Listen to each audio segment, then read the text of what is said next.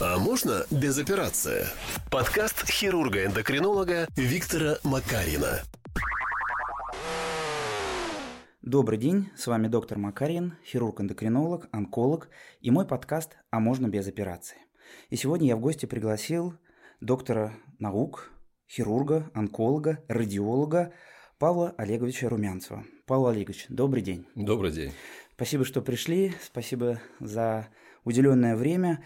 Я бы хотел с вами сегодня обсудить очень важную тему, как мне кажется, это, конечно же, радиоактивный йод. И прежде чем мы будем его обсуждать, я хочу сразу предупредить наших слушателей, что, безусловно, подкаст и то, что вы сегодня услышите, не может заменить полноценной консультации. Это очень важно понимать. Сегодня с Павлом Олеговичем мы обсудим радиоактивный йод и вообще, что это такое и кому мы его назначаем. Павел Олегович, могли бы вы рассказать немножко вообще, что такое радиоактивный йод? А, радиоактивный йод – это изотоп, э, изотопы йода, их, он, их, не, не, их несколько, их много достаточно, но для лечения используется один – это йод 131. Угу. Для диагностики мы также используем 123 и большие перспективы йода 124 при ПЭТ-диагностике, но это будущее, пока угу. этого нет. Угу, угу. Павел Олегович, я хочу сразу сказать нашим слушателям, что сегодня мы поговорим вообще в принципе, для чего мы используем радиод, какие бывают сложности, какие бывают осложнения, каким пациентам мы в принципе можем его рекомендовать.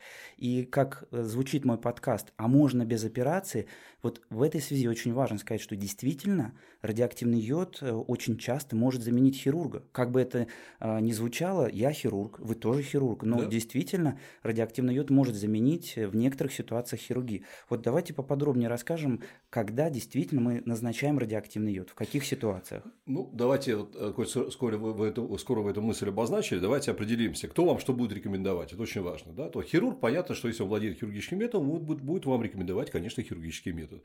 Если придете к радиологу и не придете к хирургу, да, и, и у вас будет обратный угол. Все, что можно будет э, назначить на ну, радиоактивный йод, например, все будут стараться назначать на радиоактивный йод. Однако истина, как всегда, она где-то посередине. И мне в этой ситуации проще, потому что я хирург, онколог, и радиолог, и эндокринолог одновременно. У меня все сертификаты эти есть, поэтому я как такой, ну, как царь Соломон. То есть я принимаю э, самое оптимальное решение для каждого конкретного пациента. И я взвешиваю все преимущества, недостатки, сложности, подводные камни, где-то даже психологический статус пациента, который поможет ему лучше э, подобрать лечение, угу. который он лучше перенесет. И в этой ситуации я не буду ни наговаривать, ни обелять, ни как-то рекламировать никакой из методов. Я сразу хочу признаться, что я здесь вообще ровно не для этого, угу. а для того, чтобы рассказать, какие преимущества недостатки и, э, я бы сказал, выгоды от тех угу. методов, которые у нас есть в распоряжении. Угу. А уже во время консультации тот специалист или, или консилиум, который вас будет консультировать, угу. подберет наилучший метод или их оптимальное сочетание. Угу. Итак, радиоактивный йод. А где его прямые, прямые, прямые показания к его применению? Это второй этап лечения рака щитовидной железы дифференцированно, дифференцированной формы.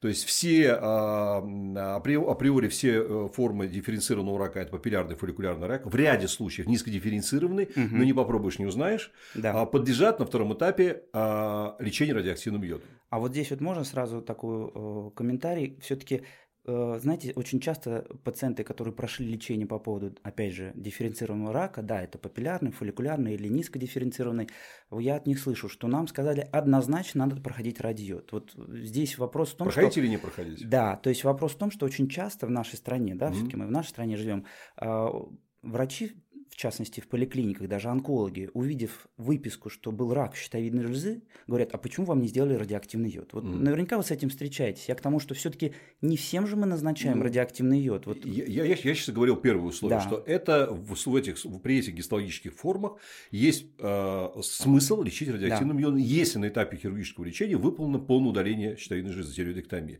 Теперь идем дальше. Да. Какие из тех пациентов, которые выполнены тиреоидектомия, да. он абсолютно показан. Да. То есть тем, которых никаких возражений. Да, вот это очень это важно. Это те пациенты, которые имеют а, диссеминированную опухоль, а, диссеминированную опухоль и прорастающая капсула щитовидной железы. Угу. Сейчас мы отталкиваемся от инвазивных свойств. Второй критерий – это размер опухоли. Угу.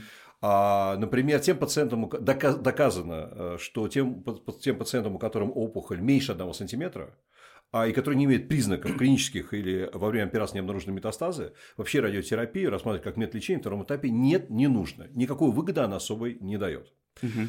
А это не значит, что во время наблюдения не будет показаний, которые э, заставят проводить радиотерапию. Но вероятность этого небольшая, 1-2%. Угу. Поэтому всем давать радиотерапию, чтобы потом, э, вот, э, скажем так, не, не пропустить 1-2%, никто не, в мире этого не делает. Ну вот это очень важно, да, потому что то, что я уже сказал, действительно мы с чем сталкиваемся? Мы прооперировали пациента, мы называем группу низкого риска. Да, это та самая группа, которую да, мы тоже вот, определили. Да. Ему ну, говорят, давай делай радиойод. Я больше скажу, сейчас стадия Т1 – это стадия меньше 2 сантиметров. Да. Но я бы тут дифференцировал. Дело в том, что если опухоль инкапсулирована и достаточно, и не, не мультифокальна, инкапсулирована, туда 2 сантиметров совершенно спокойно э, можно ограничиться хирургическим лечением. Не нужна радиотерапия. Вот это очень важно. Это, это очень важно. Если опухоль 1 сантиметр, но она инвазивная до сантиметра, и опять же нет признаков диссеминации опухоли, тоже радиотерапия не нужна. Если у нас опухоль больше 1 сантиметра или при любом размере прорастания капсулы щитовидной железы, вот здесь бы я поставил вопрос о радиотерапии, она здесь имеет абсолютный смысл. И, собственно, это является показанием, абсолютным показанием для назначения радиотерапии. Но очень важны сроки. Угу. Есть у пациента есть подозрение на отдаленные метастазы, очень детский возраст, когда угу. опухоль достаточно бурно развивается, или есть явные признаки агрессивности опухоли, или генетические признаки этой агрессивности, угу. вот это мы называем группой высокого риска. Угу. Вот здесь радиотерапия должна желательно проведена в течение трех месяцев, и это группа приоритета. Вот им как раз показаны, и они ждать не могут. Угу. Вторая угу. группа – это группа умеренного риска. Это, э, срока, это те пациенты, у которых есть признаки диссеминации, метастазы в боковую клетчатку шеи, а, обширное простание капсулы щитовидной железы, сочетание одного или двух признаков. Но у них нет признаков отдаленных метастазов. Это группа так называемого умеренного риска, грубо. А, она может ждать до 6 месяцев совершенно спокойно. И третья группа – это группа, которая, скажем так, уме... Э, низкого или низкоумеренного риска, где есть э, признаки единичной метастазы, микрометастазы, протрахеальную угу. клетчатку. Если ставится вопрос о радиотерапии вообще, да, и часто ставится, то они могут ждать совершенно спокойно до года. Это очень важно, потому что на практике как получается? Мы выполнили операцию, пациент действительно находится в какой-то из групп риска, ну, допустим, в высокой группе риска. И здесь очень важно нам с вами быть на связи, потому что пациент нервничает, и мы должны ему определить эти сроки. И очень важно, опять же, а, отмечу, что мы всегда с вами на связи, да, мы в Петербурге, вы в Москве, но вы, слава богу, нам всегда помогаете быстро взять этих пациентов. Если, если люди, единомышленники, они понимают все эти нюансы без слов, э, им не важно, в каком городе они находятся, в какой стране, да. они действуют э, согласованно, они действуют очень продуманно, и они, скажем так, не, не заряжают пациента, что нужна быстрее-быстрее радиотерапия, Конечно. показаний нет. Это, к сожалению, происходит в нашей клинической практике, и нам приходится очень, э, ну, скажем так, тяжело работать с пациентом, который имеет установку, что вот хирург сказал, он прооперировал, сказал, что вот срочно, срочно нужна радиотерапия, да. а мы видим, да. что никакой срочности там нет. Да. Вот здесь вот я бы вас, ну вот мы, так у нас пациент у нас, скорее всего, будет в основном слушать, ну и врачам тоже обращаюсь. Конечно. Не нужно перегревать ситуацию. Я сказал так, а, за обострять ситуацию там, где Абсолютно а, согласен. Э, это, это, в этом нет клинической э, угрозы. И наоборот, в тех ситуациях, в которых есть клиническая угроза, мы не можем взять этих пациентов, потому что эти места заняты пациенты, да. которые, которые могут подождать. Да. Вот это, это неэтично и негуманно, по крайней мере, к тем пациентам, которым радиотерапия нужна срочно. Поэтому здесь вопрос очень важно подытожить вот эту часть нашей беседы. То есть у нас есть группы риска. Чаще всего, опять же, мы с вами понимаем, что мы находим пациентов группы низкого риска, кому вообще не нужен радио. Совершенно верно. И, конечно же, когда группа среднего риска, мы это обсуждаем, высокого риска однозначно берем и стараемся аккуратно э, сроки соблюсти максимально короткие. Но да. при этом пациенту говорим, что срочности прям завтра нет, но в любом случае мы на с всех вами... этапах, да, на всех этапах, да. Да, Виктор, на да. всех этапах. Да. Хорошо, Павел Олегович, такой у меня вопрос. Вот э, с радиодом же очень много мифов на самом деле. Вот я да, встречаюсь каждый хватает. день с этими мифами, да. Вы могли бы рассказать, какие у вас мифы по поводу радиода, когда вы обсуждаете это с пациентами? Может быть, я какие-то свои добавлю. Вот расскажите вот топовые мифы по поводу радиойода. Э, ну, э, начнем с того, что я занимаюсь э, радиоактивным йодом. Всю постстуденческую жизнь я занимаюсь постоянно. Дело в том, что я много занимался чернобыльской проблемой,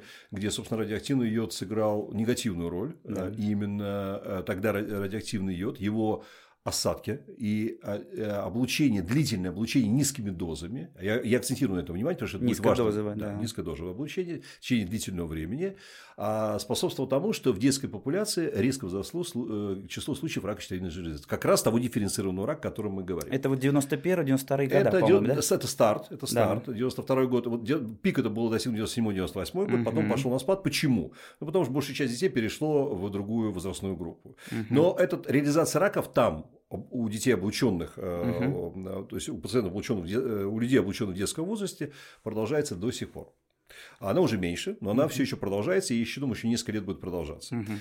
А, и вот это тот самый, это не миф, это, это абсолютно доказанный факт, что тот самый э, йод, который тогда выпал э, в виде радиоактивных осадков, там были все изотопы йода. Но самым, конечно, вредным считается 131, потому что он длительно живущий. Остальные изотопы, они, э, э, более они короткоживущие, да. они быстро достаточно распались. А вот 131 йод нанес свое вот это э, пагубное воздействие. И второй был момент, что усугубляющий это действие, что на этих территориях, к сожалению, до сих пор присутствует йодный дефицит.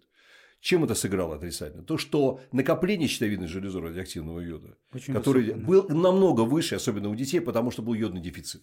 И это э, проблема, которую, конечно, надо, мы вот, подготовили проект йодного закона, в всех странах мира он есть. Это вещи, вот, казалось бы, не связанные да, между собой напрямую, а вот так вот связаны. Не дай бог, конечно, такая подобная катастрофа, но никто не застраховывает. Мы знаем, мы живем в мире, технологическом мире. И завтра, если что-то произойдет, то мы, опять же, будем кусать локти. Или, и там, не защищены, да, получается. Сожалеть то, что мы нет, не сделали ранее. Теперь вот это, это все, что касается вредного воздействия угу. йода. Когда э, мы изучали, ведь радиоактивный йод применяется с 40-х годов прошлого столетия. Широко в мире он принимается с 56 -го года, когда получил одобрение в Америке, в, Америке, в Европе. Э, в Америке он был угу. не то, что изобретен, а применен, применен впервые. Потом он достаточно быстро пошел в Европе. И с 1956 года, когда был получен так называемая вот эта регистрация его как лекарственного препарата, это FDA, а, в Штатах, он начал широкое шествие по миру. И вот с тех пор все очень щепетильно, очень внимательно относились именно к этому фактору, зная, что радиоактивность вообще это, э, ну, вы знаете, не секрет, что, например, э, Жолио Кюри или Мария Кюри, они, собственно, умерли от лучевой болезни. Да? То есть, уже они не знали, что такое радиация, да? и ну, с ней свободно общались. То есть, не, э, они не знали, что себя, последствия будут Нанеся такие. на себе, очень неpoправили здоровье, они умерли от лучевой болезни. Да. Но а, и радиация уже к тому времени было известно, что она может быть, э, она вредна. То есть она может поражать, естественно, критические органы, вызывать э, разные виды нарушений, э, летальных и, в общем-то, вредных, которые могут повредить, сократить жизнь, повредить здоровье. И очень внимательно смотрели в этой части. Изучены огромные когорты пациентов, которые пролечены от тиритоксикоза. Это, пожалуй, самый Первое показание было радиойода, вторым было по очереди, ну, буквально через год-два. Первое в 40, в 41 году да. было, а второе было, допустим, в 43-м. Ну, как, я как, я быстро, так. да, напомню, что тиреотоксикоз – это избыток гормонов. Мы немножко об этом еще поговорим. То есть, тиреотоксикоз или болезнь Грейвса. Да, вот с нее, собственно, да. и началось да. шествие а, терапии радиоактивным йодом. А потом а, тот специалист, это все происходило в госпитале Массачусетс, это Соединенные Штаты. В, в Америке. В Америке, да. да. И а, вторым пациентом, который был а, лечен радиоактивным радиоактивным йодом а, э, после угу. пациентов, которые были лечены тиреотоксикозом, был рак щитовидной железы. Но удивительно, что лечили не рак щитовидной железы, а функционирующие метастазы рака щитовидной железы в легкие. Это, в принципе, тот же тиреотоксикоз. Да. Только источник не щитовидная железа, которая была удалена, а метастазы. а метастазы. И, и лечили тиреотоксикоз и вылечили рак щитовидной железы. Таким образом, и там, и там эндокринологи, собственно, потому что они лечили это заболевание, оно в сфере, да. в области эндокринологии. И так получилось, что, э, собственно, радиоактивный йод открыли эндокринологи в свое время. Так, ну, так получилось. Спасибо им большое. И, э, спасибо им большое, да. И его подхватили, да, дальше уже онкологи, радиологи, и э, с, удов... и с успехом применяют сегодня. Но опыт был накоплен, и, и сегодняшнему дню накоплен колоссальный. Под, под 80 лет да, у нас это уникальный общее, опыт, да, да. Уник, изучено поколение, поколение людей, 100-тысячные когорты, 100-тысячные. Это такой к вопросу о доказательной медицине. О доказательной медицине, совершенно верно. И э, второй момент, а, изучены дети детей, которые были рождены, а те, которые был, был облучен, был э, лечен радиоактивным йодом. Так все-таки к мифам-то, если мы возвращаемся. И сегодняшний день, да. идя, идя к развенчанию мифов, сегодня абсолютно доказано, что радиотерапия, вот давайте по порядку, тиреотоксикоза, так. она абсолютно безопасна рака щитовидной железы, если она проводится не многократно, не интенсивно, небольшими активностями, часто долго, uh-huh. она абсолютно безопасна. Есть критерии у нас у радиологов, когда мы видим а, накопление уже а, а, дозы, ну, активности, uh-huh. когда лечим часто, много, uh-huh. тяжелые случаи, да, вот там уже есть риски по вторичной, так сказать, опухолевым заболеваниям, связанные с превышением дозы радиации. Но это очень редкие случаи, и статистически это на грани достоверности. Uh-huh. Поэтому мы даже это отслеживаем, и все эти пациенты до сих пор и в России мы сейчас тоже создаем такой регистр, как и во всем мире, находится под пожизненным наблюдением в части так называемых последствий или вторичных эффектов. Да. И сегодняшний день нет ни одной доказательной работы, поверьте, я читаю все, я читаю постоянно. И я критически к этому подвожу, потому что я и хирург, и эндокринолог, повторюсь, и, и радиолог. Я заинтересован в безопасности и сочетании методов, поэтому я копаюсь в этом. И если будет такая работа, естественно, опубликована, я первый, кто заявлю о том, что вот в таких ситуациях э, стоит подумать, она небезопасна. Пока это абсолютно безопасный метод лечения. Это здорово, потому что на самом деле мы с вами каждый день встречаемся с этими мифами, когда мы рекомендуем пациенту пройти лечение радиоактивным йодом, диффузный токсический зоб, либо рак щитовидной железы, чаще всего что пациенты говорят? Это радиация, скорее всего у нас что-то возникнет, какая-то другая опухоль, ну то есть все, что вы перечислили, действительно мы должны признать, и это объективно. Это составляет да. э, обеспокоенность, это составляет э, тот перечень вопросов, которые мне задают каждый раз, я на каждый раз отвечаю, но э, у меня нет э, абсолютно никаких доказательных данных и нет никакой информации о вредоносном эффекте радиотерапии, может быть, за исключением тех случаев, когда ее очень много, и это, это, это единичные случаи, они все все случаи находятся под наблюдением, и более того, мы сейчас занимаемся, мы, мы, мы сейчас намного лучше лечим радиоактивную йоду, uh-huh. чем мы лечили даже 10-20 лет назад. Сегодня наши возможности фармпротекции, подготовки пациентов, э, препаратов, которые, тироген в частности, да, ну, на 3 него... снижает лучевую нагрузку. И это новые вещи, которые еще делают этот метод более безопасным. Но об этом, я думаю, Да, мы еще дальше. об этом поговорим. А давайте еще, знаете, к какому вопросу вернемся. Мы поговорили очень много про рак, а все-таки действительно у нас же с вами, у нас, я имею в виду хирургов, есть очень большая группа пациентов вот с токсическим зобом. Угу. Э, диффузный токсический зоб, либо многоузловой токсический зоб, либо узловой токсический зоб. И вот эта группа пациентов, к сожалению, как мне кажется, все-таки чаще всего направляется на хирургическое лечение. Опять у нас, же, да, в да, стране, да. как бы это ни звучало странным, да, я хирург, да, подкаст «А можно без операции?» в этом и суть, что мы обсуждаем, что есть ситуации, когда можно не делать операцию. Вот давайте чуть чуть поподробнее все-таки не про рак щитовидной железы, когда действительно мы группе высокого риска назначаем, либо промежуточного, но это коллегиальное решение, а все-таки вот э, ситуация, когда тиреотоксикоз. Расскажите чуть подробнее, кому мы можем его назначить, или кому все-таки мы не будем его назначать при тиреотоксикозе. А, ну, давайте мы э, прежде всего э, взглянем на, на опыт зарубежных стран. Да? Это всегда не, не, неплохо сделать, и это полезно. А дело в том, что э, во, все, во всех странах отношение к радиоактивному йоду и к его популярности в выбору метода лечения, например, а, многоузловой токсический зоб, тиреотоксический зоб, да, диффузный, оно разное. Например, в Японии очень редко применяют. Э, почему? Очень сильная радиофобия после uh-huh. Хиросимы и Нагасаки. Uh-huh. Это психологический фактор. Uh-huh. В, практически вошедший в национальную э, фобию, национальную культуру uh-huh. вот этого боязни. Да, но и даже там проводят радиотерапию достаточно я бы сказал, не, редко. То есть 30-40% пациентов получают. Это одна из самых стран европейских, где э, в силу вот этого сложившейся, угу, да, вот этого так, исторических моментов э, побаиваются радиации вообще и радиотерапии в частности. А Соединенные Штаты, Европа, сегодня лавинообразно идет выбор специалистов в сторону радиотерапии. Я объясню почему. Это очень просто. Дело в том, что любая хирургическая операция... А, вы знаете, за что получил э, Нобелевскую премию Теодор Кохер? Конечно. За что? За снижение количества осложнений. При? При операциях. Каких? На щитовидной. Да, Это было самое-самое сложное. Именно Нобелевской премию то и дали, потому что тогда в тех случаях кто, никто не решался оперировать. Так смертность была, была больше 80%. Абсолютно. Это была опаснейшая операция для жизни. Абсолютно. И ему дали за то, что он преодолел этот барьер. Это была барьерная операция. Он снизил количество. И он получил Нобелевскую премию. Да. И это операция, которую бы я советовал избежать во всех случаях, где это возможно. Потому что эта операция, я бы так просто бы сказал, неблагодарная. Это операция при воспаленном органе. Конечно. Это операция, отвечающая высочайшей кровоточивой кровоточивой. И как вы не готовите пациента, все равно риски повреждения важнейших структур, нервов, прощитовидных при ней высокие. И это остается так до сих пор. Хотя, конечно, летальность и осложнения летальность, намного снижена. Намного снижена, но проблемы с голосом все равно остаются актуальными, гипопаратиреоз Вот, вот именно поэтому я всегда считаю, и повторяю слова академика Мельниченко, инфонасина, моего учителя, что лучшая операция – это та, которую удалось избежать. Поверьте, я как хирург тоже говорю эту фразу.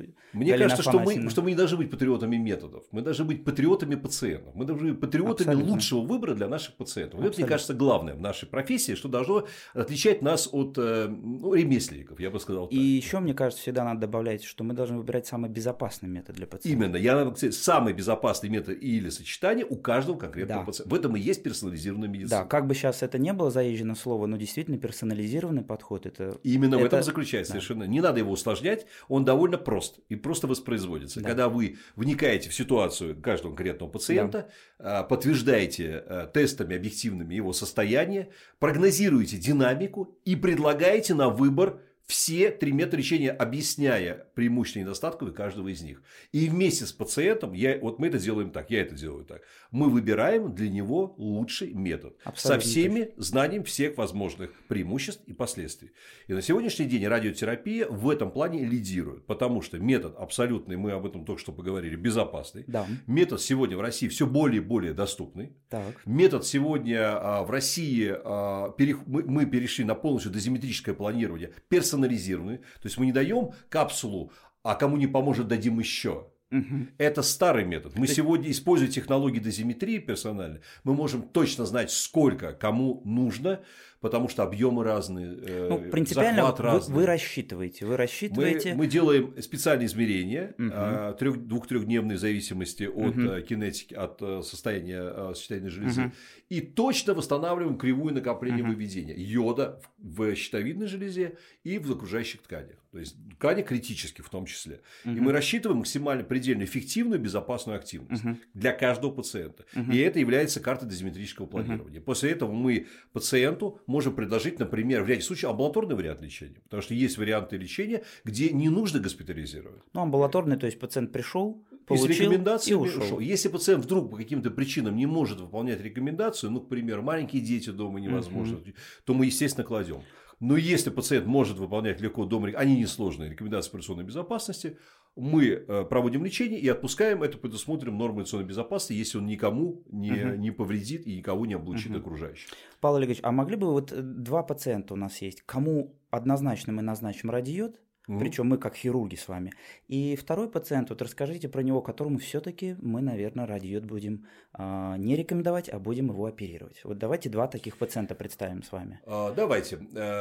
Э, Первым э, речь идет о тиреотоксикозе. Да, да, мы Давайте сейчас говорим про тиреотоксикоз. Про да, про тиреотоксикоз. Кому мы все-таки назначим радиод? Тиреотоксикоз. Пациент. Э, начнем с кого? Кому назначим? Кому назначим? Кому назначим? Пациент. Как? Девушка 25, 25 лет. лет. Э, красивая. Красивая. Сту, там, из, из Петербурга. Приступила работать, планирует беременность. Э, в общем, замужем и все, все прочее.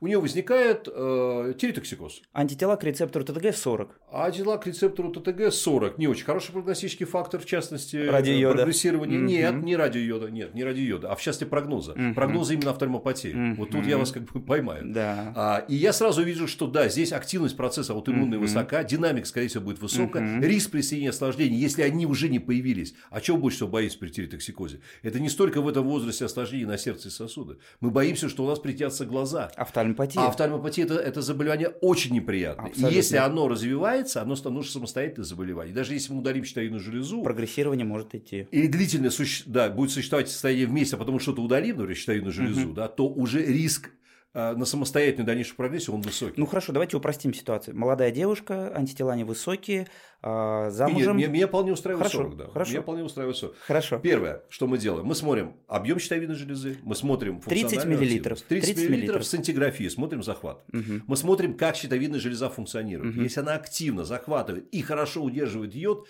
великолепный пациент для радиотерапии. Великолепный. Угу. Если она чуть хуже, бля, хорошо захватывает и плохо удерживает йод, угу. мы там делаем так называемую фармако, э, фармакомодуляцию, то есть мы просто добавляем туда определенный этап литий, и он удерживает йод. Угу. То есть мы это можем управлять сегодня. Угу. А, ситуация при тех же условиях, пациентка 25 лет, а тела 40, плохой захват. Угу. Не захват. Или, скажем, так называемый, такой бывает, деструктивный тиреидит. Угу. Сделать сцинтиграфию, нет захвата. Угу. Вообще ни разу не кандидат для радиоактивного угу. йода. Динамическое наблюдение. Или, если есть осложнение, риск развития осложнений, терапия радиоактивная, э, простите, хирургическое, хирургическое лечение. лечение. И хорошо, давайте представим пациента, которому однозначно вот к нам заходит э, в кабинет на консультацию пациент, вот как он будет выглядеть, которому мы однозначно назначим хирургическое лечение. Либо острая форма офтальмопатии. Так, еще раз напомню, Активная. офтальмопатия, как правило, Это чем она? пучеглазие. Пучеглазие, да, русским языком, то есть это слезотечение, чувство Песок песка в глазах, э, чувство давления, глазах, да, э, и фотобоязнь. фотобоязнь, Это да. все признаки, но это обращает внимание, что глаза как будто вылетают из орбиты. Да, они постоянно, да, да. в- э, вот, э, в, как говорится, вы, вы- выпучены. Они постоянно, это мы называем протрузия, как будто они поданы вперед. Да, но это достаточно заметно. заметно Это сразу окажется. заметно и Хорошо, значит, достаточно- офтальмопатия активная при этом. Да. Все-таки объем железы, давайте обсудим. Очень часто задают вопрос пациенты, к примеру, объем железы Честно могу сказать, Большой. сегодня при нашей технологии, при наших возможностях, объем щитовидной железы, если только он не сдавливает что-то, да, Мгм. я, объясню- я сейчас объясню, почему Мгм. я этом акцентируюсь. Если он не сдавливает что-то, то а, объем не имеет значения. Если Мгм. щитовидная железа хорошо захватывает и удерживает радиоактивный йод, это отличный кандидат для терапии радиоактивным йодом. Через какое-то время щитовидную железу, она может просто нормализоваться, Мгм. скорее всего, нормализуется в размерах. Либо она уменьшится настолько, что перестанет быть сколько-нибудь структурной или косметической проблемой. Мгм. То есть принципиально все-таки офтальмопатия, объем у нас не лимитирующий признак Нет. э, для выбора метода Нет. лечения. Априори нет. Но если есть все-таки сдавление, смещение трахеи, сдавление сосудов, э, почему э, это, э, почему это, почему это важно? Потому что когда мы даем радиоактивный йод, первое время щитовидная железа она Увеличивается. увеличивается. Да. И у нас может произойти э, ну, неблагоприятные такие явления, как сдавление трахеи, то есть усугубиться явление компрессии. Это недопустимо. Павел Поэтому Олегович, да. мы, мы, мы, мы это обратим внимание и скажем, что в данной ситуации, конечно, есть приоритет хирургического Хирургический, лечения. да. Павел Олегович, а кстати, мы самое главное с вами не сказали. Радиод, вы рассказали про изотопы, мы с вами обсудили, какие э, диагнозы мы лечим. А давайте все-таки на молекулярном уровне, на уровне клетки пару слов скажем вообще, как он действует-то. Все-таки А самое давайте. главное мы не рассказали. А, это, это, да, значит, я нам просто на пальцах объясню. Да, на пальцах. А, Дело в том, что в клетках щитовидной железы большое количество а, специ- специального, как такого насоса, или я бы сказал так, а, а, помпы.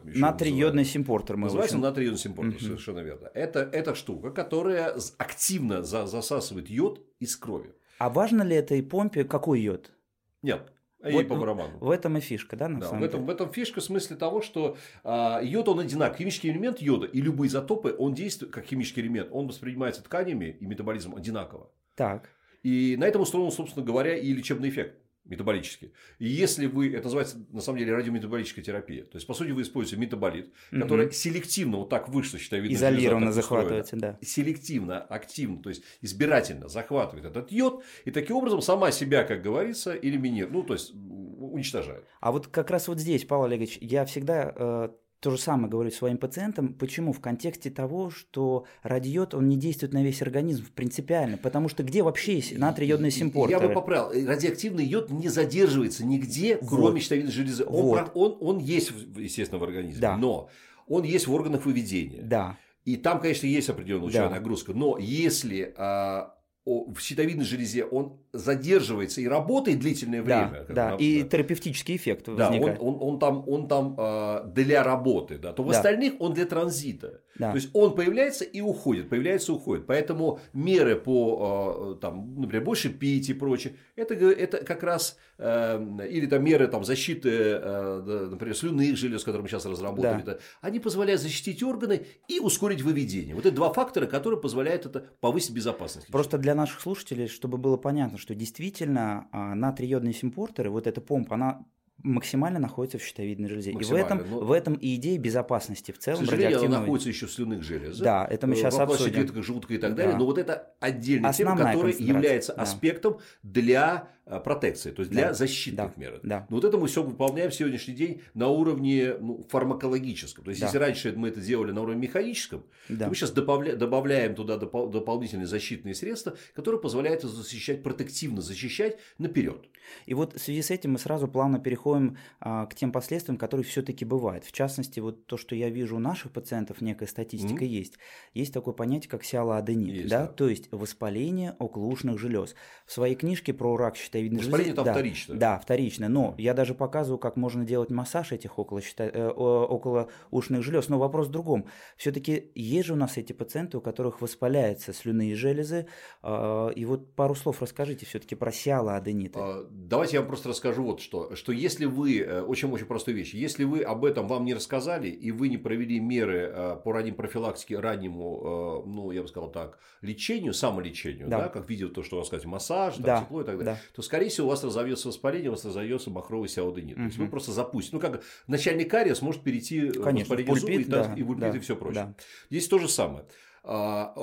А, Дело в том, что сиалоденит э, э, возникает не у всех пациентов, а максимум, если без протекции вообще идти, до 30%. Да. У нас процент составляет порядка от 10 до 12%. Это хороший да, процент. Ну, потому что мы, мы занимаемся да, защитой. Да. Но все равно он, он не, не неизбежен, да. И мы, э, вот эти 10%, мы со всеми пациентами, мы даем материалы, мы даем, э, рассказываем, что могут надуться, увеличиться. Mm-hmm. Это что? Это застой. Да. То есть плохо функционирует такая вот некая контузия слюнных желез, которая в результате дает застой, Слюны. Густой секрет, совершенно да. верно. И возникает вот эта вот э, реакция воспалительная, потому что они как бы надуваются, и сами, сами, сама слюна выйти не может. Но если в это время применить легкие дозы муколитиков, э, кислоту лимона, массаж, теплый массаж. Противовоспалительные. Да, противовоспалительные еще не надо, потому что еще нет воспаления на самом деле. Угу. Рано. Угу. Можно применить, но они работать не будут. Угу.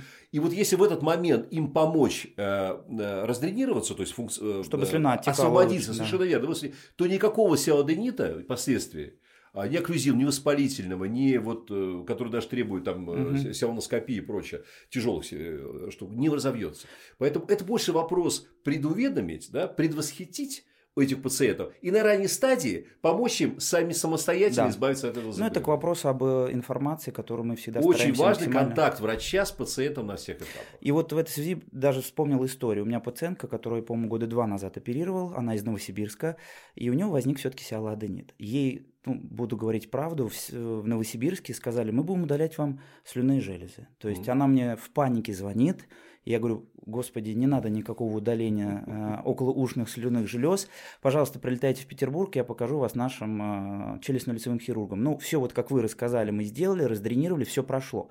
Но просто я хочу просто э, сделать на этом акцент, что это может Если возникнуть. Очень правильно сделать акцент. Я вот э, скажу следующее, что если вы не объяснили, что такое может быть пациенту и, и что с этим делать, он сто процентов пойдет на удаление слюнных желез. И это катастрофа. Потому что, да, потому что он не понимает, что происходит. И после этого возникают мифы, что радиоактивный возник... йод да, что во всех плохо. случаях да, хватает сиалодонита, да. что это всегда э, грозит операцией, что это грозит. И на этом э, люди, которые э, выступают в качестве, ну, я, я бы так сказал, э, противника, оппонентов метода, всегда приводят пример, о, что там, погубить слюнные железы. Ничего подобного не происходит. При условии, что это все заранее профилактика проведена, снижен риск этого осложнения.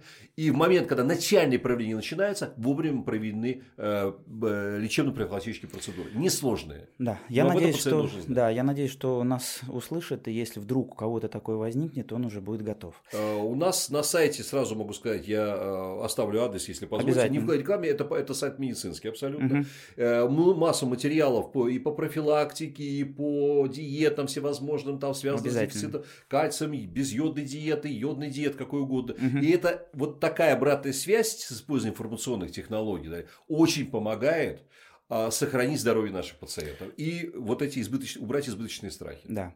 А давайте тогда, может быть, поговорим о том, вот пациент э, с раком щитовидной железы, которого мы прооперировали как хирурги, к вам направили как радиологу. Вот вкратце расскажите, как все-таки он дальше готовится к радиоду, потому что мы знаем, что есть две методики. Это отмена тироксина около 3-4 недель безйодовая диета и использование тирогена, да, рекомбинантного ТТГ. Вот давайте чуть подробнее про эти две методики, потому что пациенты постоянно про это спрашивают. Отменять или тироген. Какие подводные камни, какие плюсы, минусы, ну и наша российская действительность. Я постараюсь, так как вы меня предупредили, что у нас пациенты, я, да, я постараюсь да. избавиться от академических терминов. Избавляйтесь. А, первое, э, значит, э, когда мы говорим о подготовке, э, нам необходим высокий уровень ТТГ. Это, это можно достичь двумя способами. Либо отменить по старинке. И еще три года назад в России это был классика, классика, да. да. А, либо а, применить препарат, который быстро даст скачок э, тиреотропного гормона, на этом фоне провести диагностику и лечение. И вот на этот момент скажите, для чего нам нужен высокий ТТГ? Вот чтобы было высокий понятно. ТТГ нам нужен для того, чтобы открыть, заработать тот самый натрий сепортер. Да. Без этого он да. не работает. То есть, когда высокий ТТГ, если есть метастатические клетки, они накопят они максимально радиоактивный йод. Вот да. в чем идея высокого ТТГ. Да. Пока ТТГ низкий, пациент находится в безопасности. Поэтому пока идет подготовка к лечению или э, пациент находится в стадии динамического наблюдения, мы назначаем так называемую супрессивную да, дозу низкий. Для чего? Для того, чтобы подавить ТТГ, а это ТТГ-зависимая опухоль, и мы убираем фактор, важнейший фактор риска прогрессирования опухоли. Да. Как и Э, если, если даже вдруг возникновение, например, в остатке ткани щитовидной железы, угу. нет высокого ТТГ, тоже нужно супрессивное лечение. У всех пациентов с дифференцированным раком щитовидной железы нужно супрессивное лечение, но степень супрессии может быть разной в зависимости да. от группы риска. От группы риска. Это уже мы переходим в медицинскую плоскость, там сложнее. Но что просто? Э, препарат, который э, называется, в России называется тираджин. Тираджин. Он, ну это тот самый тироген. Угу. Он искусственно позволяет, повышает. Да, это препарат э, геноинженерный, который сделан на клетках э, китайских хомячков. Китайский тут, извините. Не в этом году. Азиатских хомячков, да. Давно, давно а, сделан. И это давно клетки, это давно не, люди. Мы пишем... Коронавирус не имеет никакого отношения. Этот э, продукт, он полностью гомологичен по а, идентичен, да? Идентичен, да. да. А, человеческому и не вызывает аллергических реакций. Вот такая удачная, Уникальная. Э, да, удачная, удачная продукция с этих клеток. И этот препарат достаточно дорогой, потому что технология очень дорогая его применение, и, к сожалению, не имеет аналогов в мире. Пока, uh-huh, во всяком случае. Uh-huh. И этот препарат э, можно колоть внутримышечно, и uh-huh. две инъекции дает э, высокий уровень ТТГ, более чем достаточно, даже выше, чем при отмене. А, ну, не, не, не, скажем так, э, либо сопоставимо, либо выше. Вот здесь я хотел бы вас спросить. В рекомендациях написано, что перед радиодом, когда мы пациента к вам направляем, ТТГ желательно, чтобы был больше 30. Это, Это эмпирическое абсолютно эмпирическое. данные. Когда-то вот решили, что надо угу. какую-то цифру оттолкнуться, назначили 30. 30. Также могли написать 50, понятно, могли написать 100, понятно. могли написать Принципиально 20. у нас есть два метода подготовки. Значит, отмена и тираджин, да, то есть искусственный да. рекомендантный да. ТТГ. Я знаю, что вы активно его используете. Вы видите разницу между пациентами, которые все-таки на отмене, и с тираджином? джином? Все-таки есть объективная разница, где а, вот... Э, с точки зрения доказательной медицины, да. разницы вы при лечении или диагностике, при применении тирогена при отмене, угу. А доказ, доказанной разницы нет. Есть отдельные исследования, которые говорят, что тироген лучше. Есть отдельные исследования, которые говорят, что отмена лучше. Но доказательных работ, рандомизированных исследований, доказывающих угу. преимущество одного и другого, по, по эффективности. По эффективности. Нет. Но в чем преимущество тирогена? Прежде всего, это качество жизни. Пациенты нет гипотериоза. Да. Они абсолютно трудоспособны, абсолютно нормально занимаются спортом. И не, не чувствуют вообще никакой, э, никаких проблем со здоровьем. Второй момент. Ниже лучевая нагрузка на треть.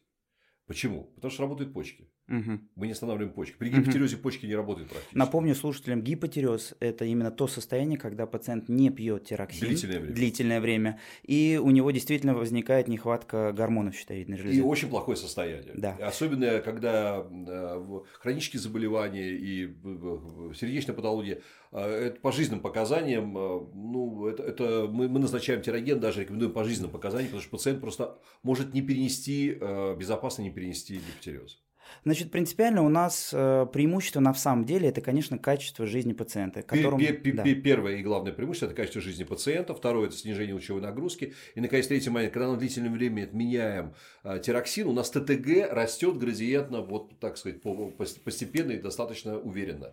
И, и у нас э, за это время, а это месяц отмены, у нас ТТГ, последние особенно две недели, вырастает настолько достаточно большой, что он может стимулировать опухоль к росту. И мы получим эффект так называемый отрицательный. То есть мы будем лечить, но эти, за это время опухоль успеет и метастазы множество подрасти. Поэтому во всем мире тироген входит в обязательные программы ну, во многих странах он по страховке, в других приобретается пациентом, у нас приобретается пациентами пока. К сожалению, пока вот это минус в нашей стране, что пока пациенты да, все-таки покупают за свой но, счет. Но я надеюсь, что со что это будет меняться, он, да. Он, он, он и все-таки будет в госпрограммах, но пока, к сожалению, он коммерческий препарат, ему всего два года uh-huh. как э, регистрация, обычно за это время он, препараты не успевает попасть в госпрограммы, uh-huh. это минимум 5 лет. Но тем не менее, этот препарат, слава богу, что он доступен в Российской Федерации. Будем надеяться, да. Павел Олегович, ну, хотел вам сказать большое спасибо. Сегодня мы поговорили очень хорошо, как мне кажется, на очень важную тему – это лечение радиоактивным йодом, поговорили про мифы, а, поговорили вообще, какие показания к радиоактивному йоду. И хочу всех э, настроить на то, что не только мы хирурги, с вами хоть мы и хирурги, но не всегда мы можем а, и должны делать операцию пациентам нашим. Поэтому надо не забывать, что есть радиоактивный йод. Надо маленькая реплика в конце, что мы должны подбирать для наших пациентов самый лучший и безопасный метод лечения. Это очень важно, и я хочу напомнить, что у меня в гостях был доктор медицинских наук, профессор Румянцев Павел Олегович. Павел Олегович, спасибо вам большое что Спасибо пришли. вам. Да, напоминаю, что вы слушали подкаст доктора Макарина, а можно без операции. И вы знаете, к кому обратиться, если у вас есть проблемы с щитовидной железой. Уважаемые слушатели, не забывайте, что я создаю максимально интерактивный подкаст. Вы можете писать мне в Инстаграм. Напоминаю, мой Инстаграм dr.makarin, нижнее подчеркивание, Виктор. Каждую пятницу я буду размещать пост э, с вопросами, которые вы мне задаете, и в следующем подкасте я буду их разбирать и отвечать. Спасибо вам. А можно без операции? Подкаст хирурга-эндокринолога Виктора Макарина.